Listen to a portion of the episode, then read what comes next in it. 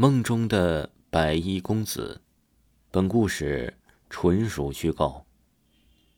听姥姥讲了这样的一个故事：在姥姥很小的时候，姥姥的表三姨家有一个女儿，名字呢叫做春桃，长得虽然不是很漂亮，但是也很讨喜。一天，春桃做了一个梦，梦里有一个白衣公子对她很好，给了她很多好吃的。并告诉他不许把两个人的事儿告诉家里的大人。从那天开始，春桃白天醒来也不怎么吃饭。三姨就问春桃：“不饿吗？”春桃就是笑笑不说话，常对着镜子打扮自己。三姨没觉得有什么，本来是十八九岁的大姑娘了，爱打扮也正常，吃饭少也许也是爱美，三姨就没放在心上。日子一天天的过着，有一天夜里，三姨晚上啊是水喝多了，刚睡着没一会儿就被尿给憋醒了。突然就听见窗檐下有人说话，三姨更奇怪了，想着这大半夜的谁不睡觉啊，跑到自己窗檐下边说话呢。一翻身坐起来，一摸自己身后的半边是凉凉的，心想：春桃呢？就提起鞋跟往屋外走，边走边听见有人说话，听声音就是春桃的，心里就越担心。走到屋外，并没有其他人，就在春桃吓得屋檐的石阶上坐着，闭着眼睛自言自语。这可是吓坏了三姨，三姨跑了回去，叫醒了三姨夫。老两口匆忙出去看了自家闺女，叫醒了姑娘。春桃看见自己的爹妈，看了看自己在外面坐着，就跟着爹妈回到了屋里。三姨一向在问他跟谁说话呢，春桃呢还是不说，就是说梦游了，走出去了。后来呢，三姨也问过春桃，说的也不对。三姨没办法，以为孩子呢是有着心上人，不好意思说。但是春桃每天还是不吃饭呢。一天比一天瘦，一天半夜又听见了春桃在外面说话，三姨开始觉得不对劲儿了，越想越觉得不对，毕竟在山沟沟里头，村里的几个年轻人都认识。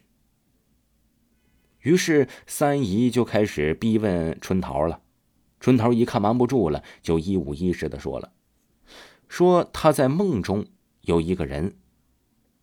翩翩公子每天聊天，吃着点心，脸上呢还洋溢着幸福。三姨听着春桃说话，越来越害怕。老人们说，梦中人给吃不可吃，梦中人给住不能留。春桃吃了不在少数，这下该怎么办呢？三姨想起来去请仙儿，大仙儿请来了，也说了情况。大仙儿摇了摇头，说太晚了。不过呢，可以试试。大仙儿把办法告诉了三姨，三姨和三姨夫赶快按照大仙儿的方法，把家里所有的进出口都用了沾了黑狗血的布堵了起来。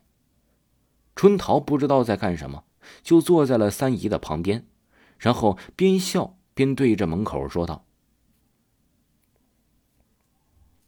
三姨大惊失色，赶忙朝着门口看去，看见了猫口子。”老家猫进出的口子没有塞住，再回头，春桃啊是直挺挺的躺在了炕上。三姨和三姨夫伤心欲绝，但是还是按照了风俗葬了女儿，但没有立碑。女儿死后，日子是在一天一天的过去了。三姨的头发白得越发越快，一年的时间已经看不出这个年龄该有的面貌了。这天。村里来了一个道士，路过春桃家，就直直的走了进去。三姨正面迎了上来，问道士有什么事儿。道士就只问了一句：“家里是不是在一年之内葬了女儿？”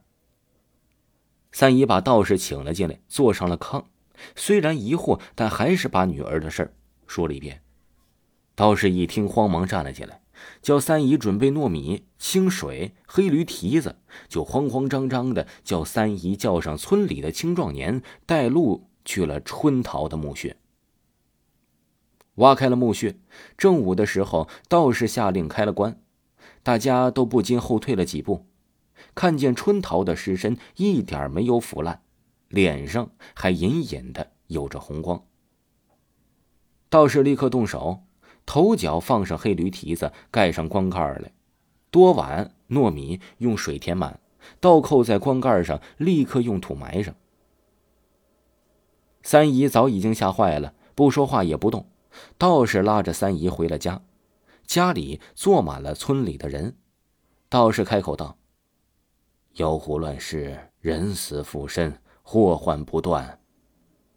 原来春桃是死了，但是狐狸带进去了活气，想春桃尸变，继续作乱。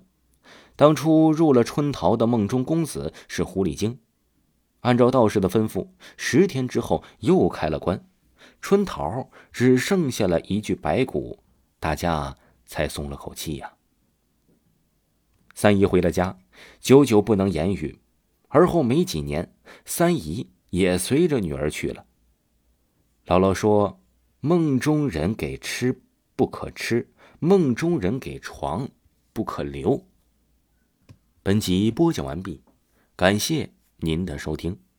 跟各位听友说一个好消息哈。维华呢，即将要推出两本恐怖悬疑类的小说。这回呢，维华做的是长篇的，一本叫做《躲在墙壁里的女人》，另一本叫《一个不留》。这两本都是非常惊悚恐怖的，而且呢，是大家写出来的恐怖悬疑的作品。喜欢的朋友一定要关注啊！